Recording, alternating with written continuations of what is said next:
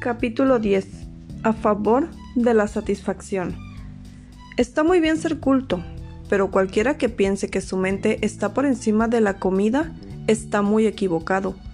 No existe probablemente nada que dé más placer que la comida, a excepción del amor. La comida aburrida, pobre, mal servida, puede minar tu moral, mientras que los platillos interesantes pueden volver tu vida más placentera. Ya has oído hablar de esto desde tu primer plato de ciruelas pasas, pero cuando vives sola es probable que lo olvides de vez en cuando. Es innegable lo difícil que es hacer que las comidas en solitario justifiquen el esfuerzo. Además, las comidas a solas son la forma más cómoda y discreta de economizar. Pero esto es erróneo, mis queridas niñas. No pueden convertirse en jóvenes grandiosas y fuertes si no se alimentan bien es poco probable que encuentres ese tipo de alimento en una caja de comida congelada. Tomar tres comidas completas al día no es suficiente. Deben ser tres comidas que te encanten. Comenzaremos con el desayuno, que en muchos hogares es tan aburrido como la comida de Sing Sing. Asumimos también que el desayuno es la comida a la que le confías tu figura. Muy bien, entonces, toma un jugo de naranja, pan tostado y café. No te estamos recomendando hígados de pollo ni waffles con embutidos y jarabe. Aunque de vez en cuando pueda resultar placentero cambiar, lo que te pedimos es meramente que tomes suficiente zumo de naranja, café y pan tostado. El mejor zumo de naranja, el mejor café y el mejor pan tostado. Y zumo de naranja, café y pan tostado bellamente servidos. Por supuesto, el lugar más civilizado para que una mujer desayune es la cama.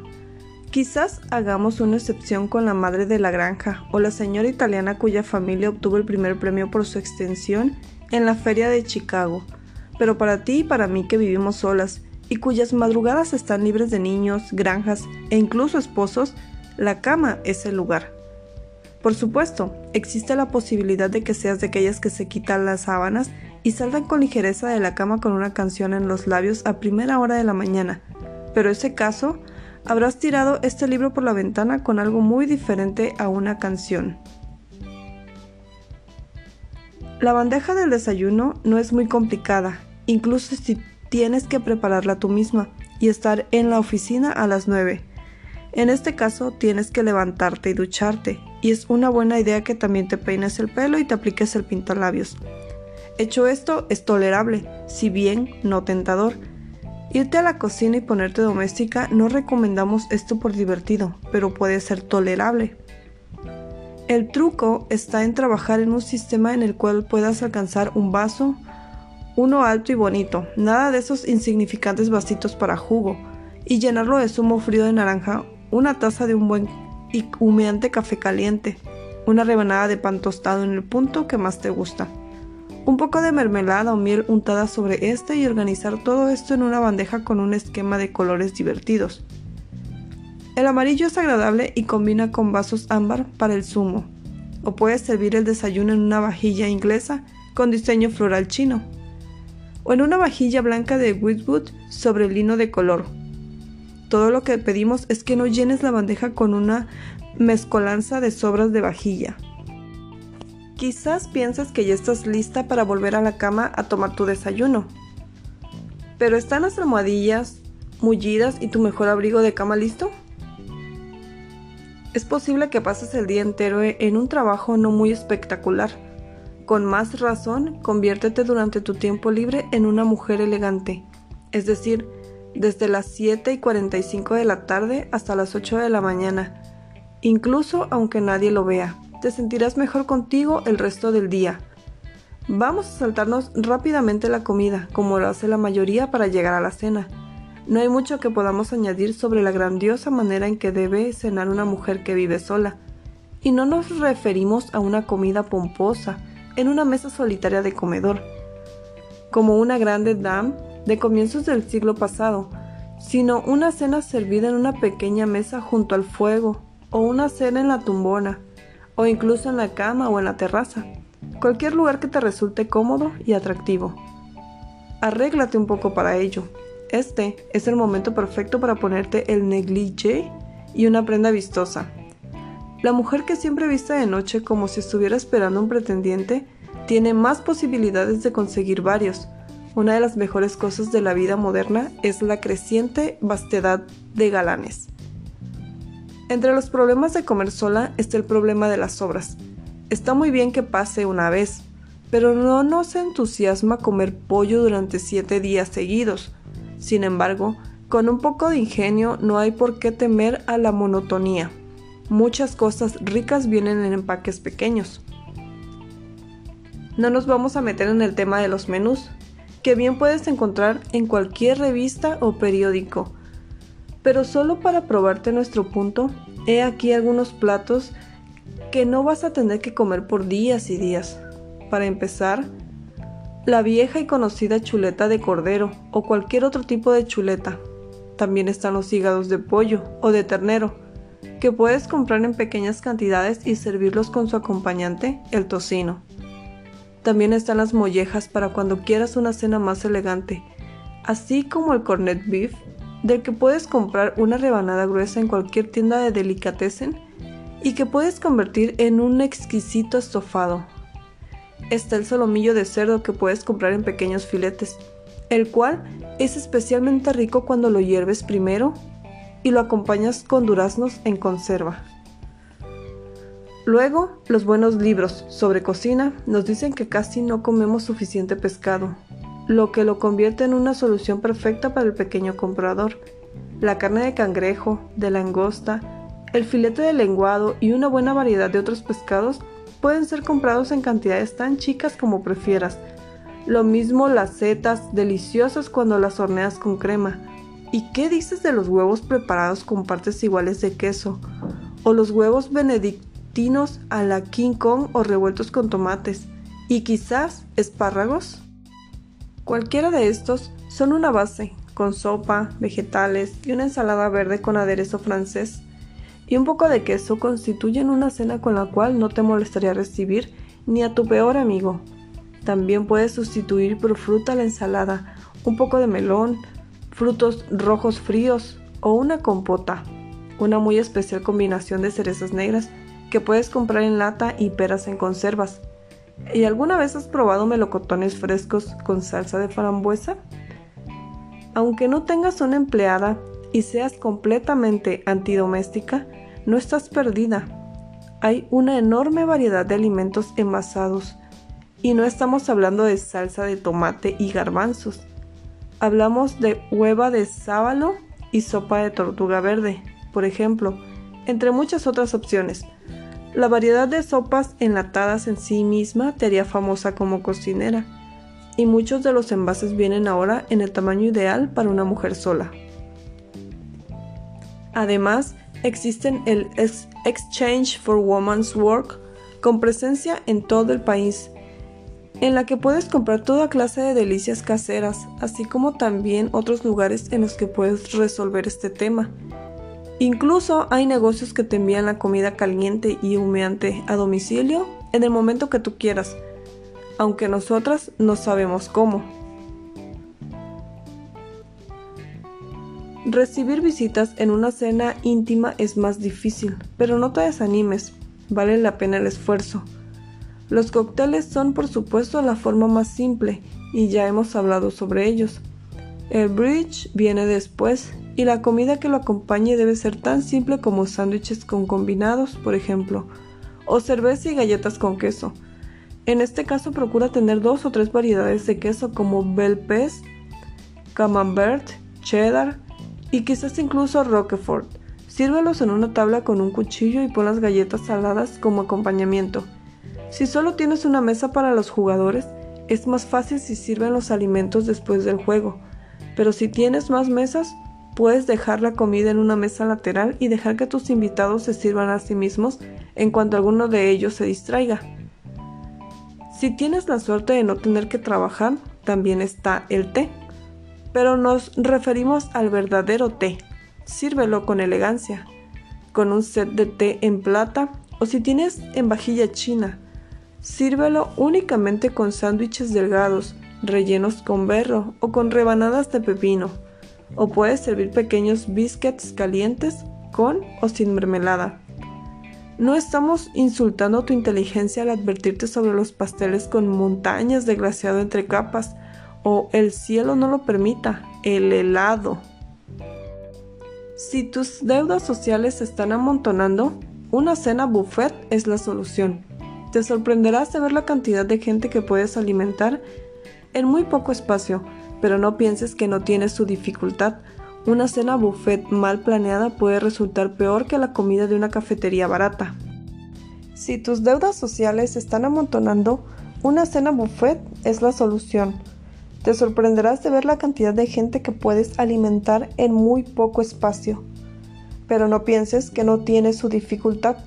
Una cena buffet mal planeada puede resultar peor que la comida de una cafetería barata. Para empezar, no esperes que tus invitados hagan equilibrio con los platos sobre sus regazos.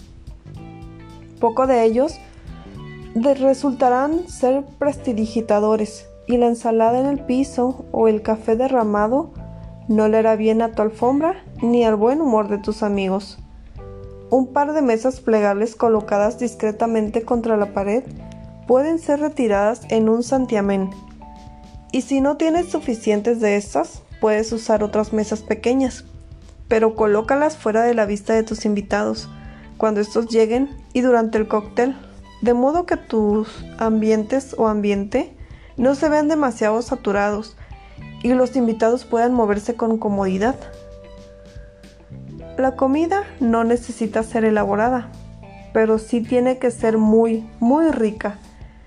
Ninguna de esas banalidades como las empanadillas de pollo ni las patatas Saratoga. Si vas a empezar con sopa, sirve una sopa verdaderamente especial. Sirve por lo menos un plato caliente. Uno bueno es una mezcla de tallarines, hígados de pollo y salsa de tomate sazonada con oporto. Las langostas Newburgh son también una buena opción, así como el mouse de halibut o de salmón.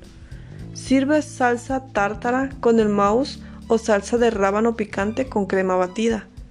O puedes servir pollo al curry con arroz con sus típicos acompañantes, chutney, cacahuates, búmalo, pimiento verde, coco y huevo duro picado. Si quieres un segundo plato caliente, prueba el jamón cocido en sidra o rebanadas de jamón y huevo duro con salsa de crema. Si tienes dos platos calientes, Puede ser divertido colocar cada uno de ellos en los extremos de la mesa del buffet, servidos en bufeteras, cada una presidida por uno de los invitados. Y para acompañarlos un enorme bol de ensalada verde, o de hojas verdes mezcladas con pepino, tomate y rábanos, o una ensalada de mix de vegetales.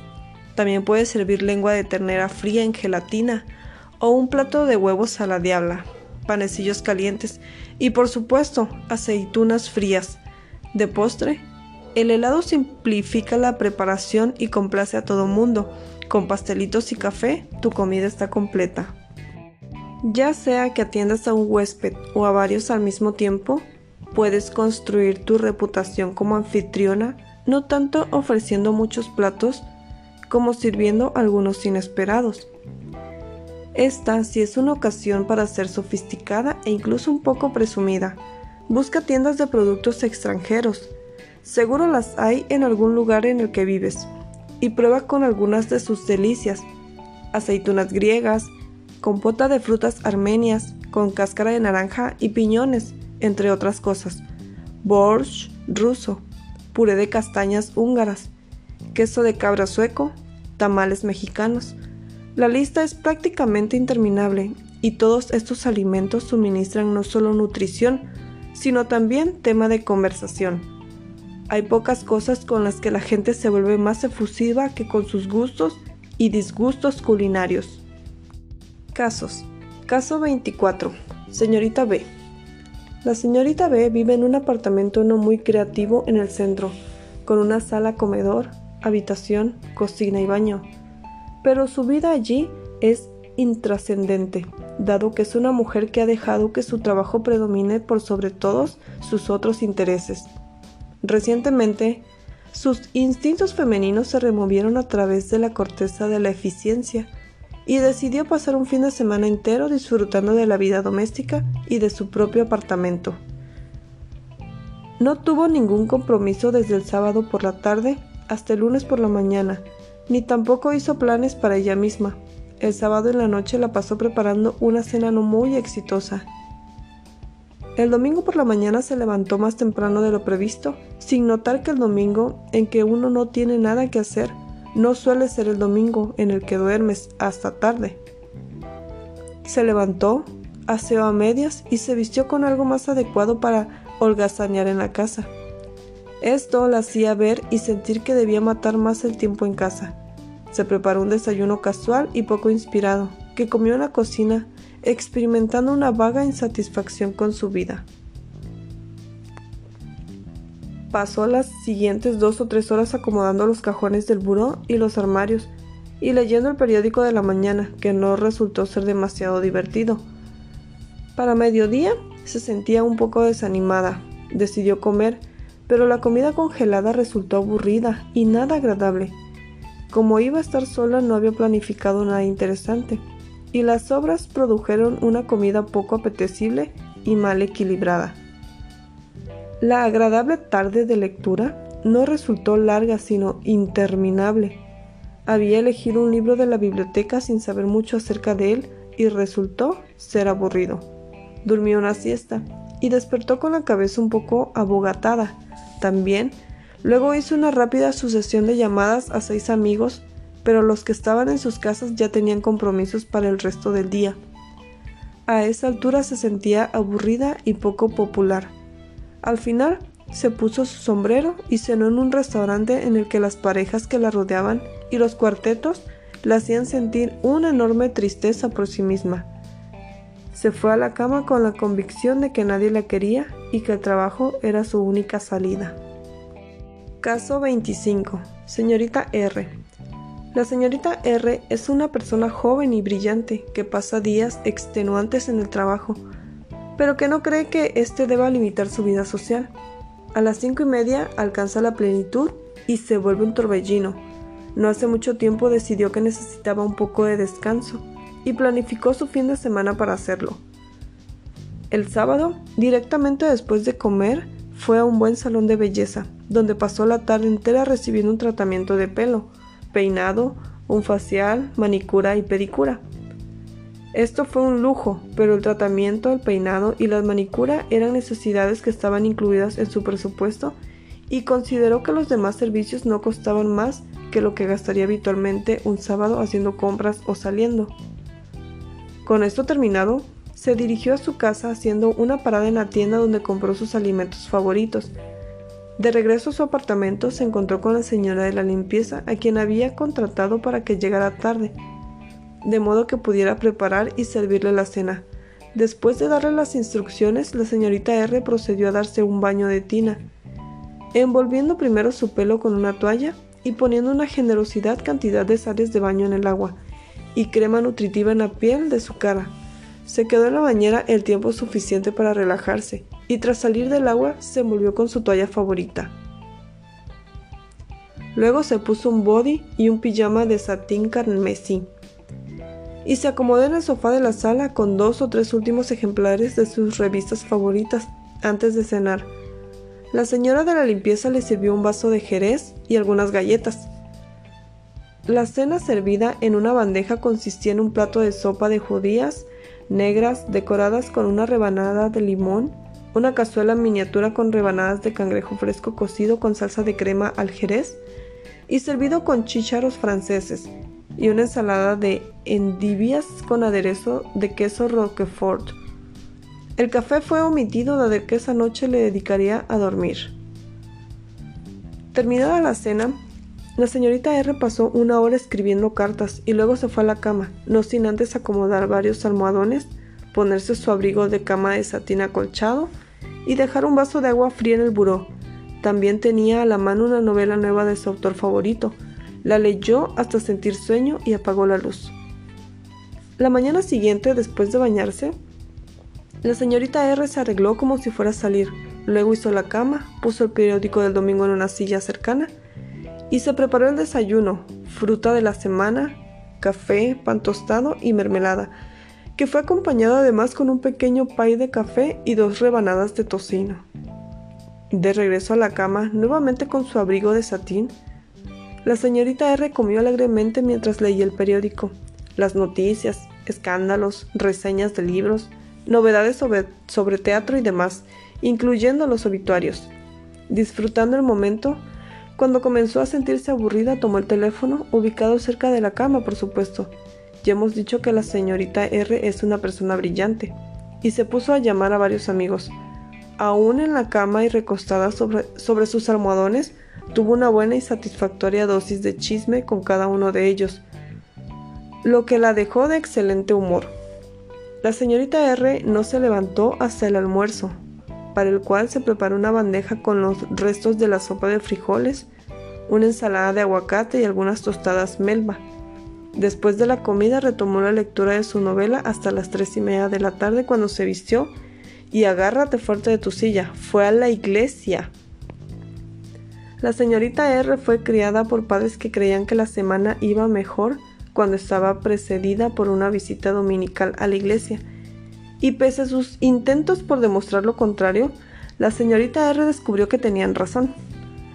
Concluidas las vísperas, la señorita R volvió a su apartamento y se puso hermosa con un nuevo traje de cena, preparándose para la llegada de su novio quien la invitó a un restaurante animado y así concluyó la semana perfecta.